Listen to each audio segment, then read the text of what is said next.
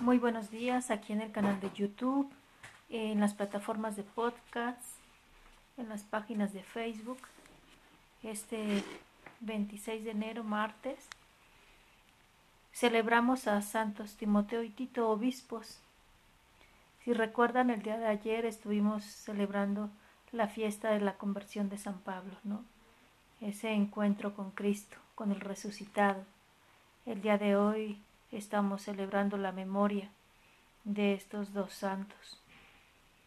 Dice ellos dos, junto con San Lucas, fueron los fieles colaboradores de San Pablo. Timoteo, educado por su madre judía, fue bautizado por Pablo, a quien acompañó en sus viajes misionales hasta que fue designado obispo de Éfeso. Tito fue compañero de misión de Pablo desde el principio del apostolado de éste. Tuvo a su cargo la evangelización de la isla de Creta.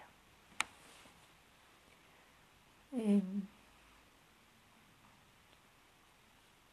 encontrarse con el resucitado implica estar en misión.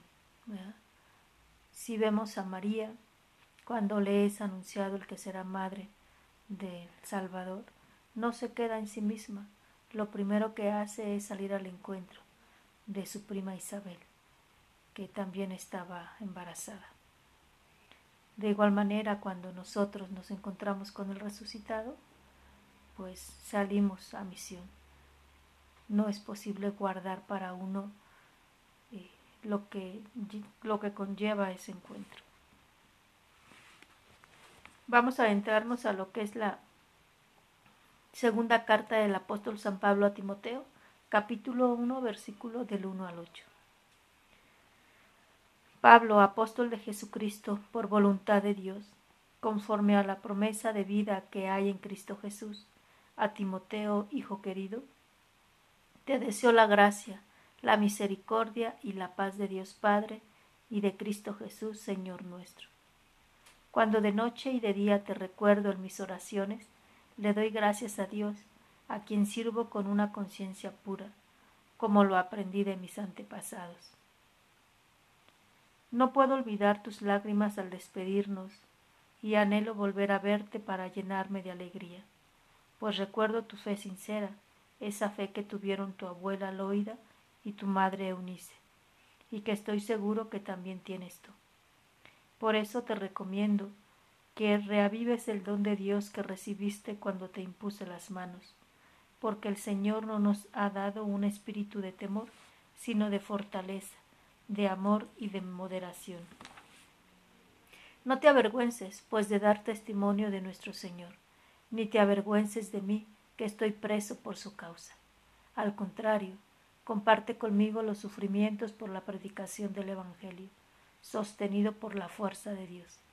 Palabra de Dios. Qué hermoso, ¿verdad? Eh, la idea que se me viene es esta, la fecundidad de la maternidad. bueno, soy mujer o bien la fecundidad de la fraternidad, ¿verdad? O sea, encontrarse con Dios, encontrarse con el resucitado, necesariamente es un camino de vida. Pablo le está escribiendo a, a Timoteo y lo sabe su hijo, ¿no? O sea, lo sabe compañero de camino, lo sabe en andanza, ¿no? Y alaba esa fe. Dice, te deseo la gracia, la misericordia, la paz de Dios Padre y de Cristo Jesús. Cuando uno anda en caminos del Señor, no se puede desear otra cosa sino eso. Y como Pablo empieza a hacer memoria, recordemos que él está preso. Dice, cuando de noche y de día te recuerdo en mis oraciones, le doy gracias a Dios a quien sirvo con una conciencia pura, como lo aprendí de mis antepasados. Yo creo que ese tiempo de pandemia es un buen tiempo para recordar los caminos andados. Dice por ahí una, una canción mundana, ¿no? Eh, los caminos de la vida no son como yo pensaba, ¿no? de repente ya podemos haber tenido un lapso de camino y voltea uno hacia atrás y uno dice, guau, ¿a qué horas pasó esto? ¿no? eh, quizá nos podemos encontrar con que muchas cosas no, no fueron planeadas, no fueron como lo deseábamos, pero otras muchas sí. ¿no? O más aún, otras fueron como el Señor quiso que fuera. Dice, y te recuerdo en mis oraciones, ¿verdad? ¿A quienes recordamos en nuestras oraciones? ¿A quien bendecimos? Porque bendecir es bien decir al otro, al otro. Ojalá que al recordar no maldigamos. Por más mal que nos haya ido, que no deseemos mal a nadie. Al contrario, aunque el corazón duela, poder orar por, pues por nuestros enemigos. Que eso es lo que el Señor nos enseña. Le dice, hijo querido. bueno, a mí se me vienen muchos rostros, ¿verdad? el tiempo que yo estuve en Honduras creo que fue un tiempo que el Señor me permitió como palpar esta fecundidad. Y bueno, espero no sea soberbia, pero al estar grabando esta, este programa y estar meditando sobre esta lectura, yo decía, pues, ¿cuántos hijos tengo ya detrás de las redes, no? En cuántos, con la gracia de Dios, voy engendrando al resucitado.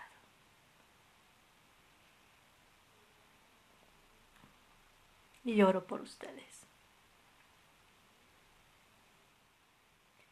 Dice, le doy gracias a Dios a quien sirvo con una conciencia pura, como lo aprendí de mis antepasados. ¿Se acuerdan que el día de ayer yo les compartía? Se llega el momento que la fe que nosotros aprendimos de nuestros padres se hace propia. Al Dios que conocimos a través de sus enseñanzas se hace propio, una relación personal, ¿no? que a fin de cuentas fue lo que le pasó a, a, a Pablo ¿no? cuando, cuando Cristo lo encuentra. Dice, no puedo olvidar tus lágrimas al despedirnos y anhelo volver a verte para llenarme de alegría, pues recuerdo tu fe sincera, ¿verdad? Qué bonito. sí. Si por algo lo están escuchando mis hijos espirituales de Honduras, ¿no? O sea, que sepan que, que me, me da gozos recordarlos, ¿no? Jóvenes que, que estaban detrás de Cristo.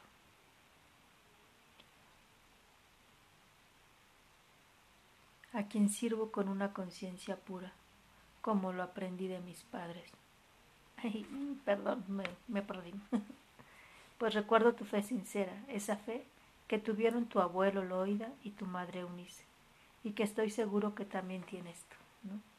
Él ya está hablando de personas cercanas a él y, y que tuvieron esta fe, ¿no? Y que después pues tiene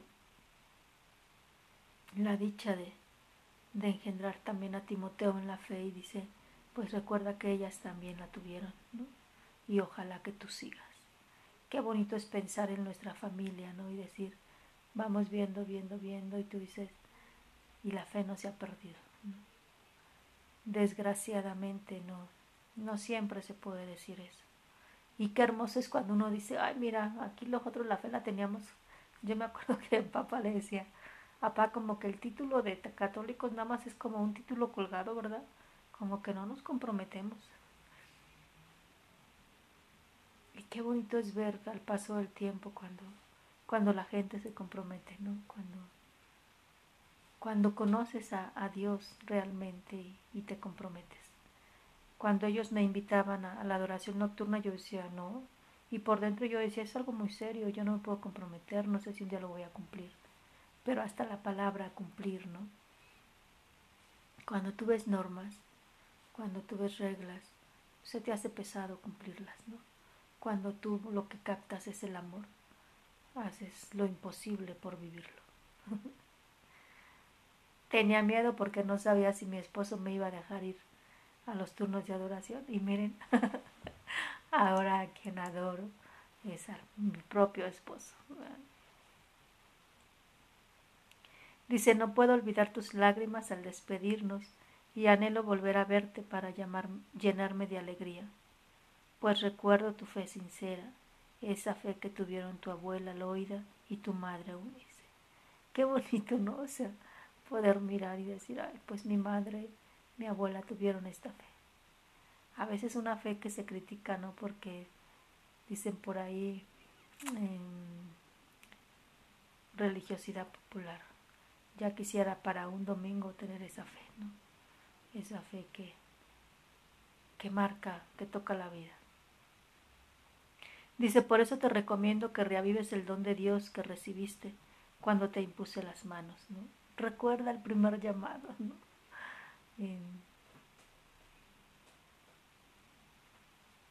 es muy bonito recordar el primer llamado, ¿no? Te refresca, te, te hace que te sacudas el polvo. Porque el Señor no nos ha dado un espíritu de temor, sino de fortaleza, de amor y de moderación. Cuánta falta hace en estos tiempos recordar eso. Dios nos ha dado un espíritu de fortaleza, de amor y de moderación.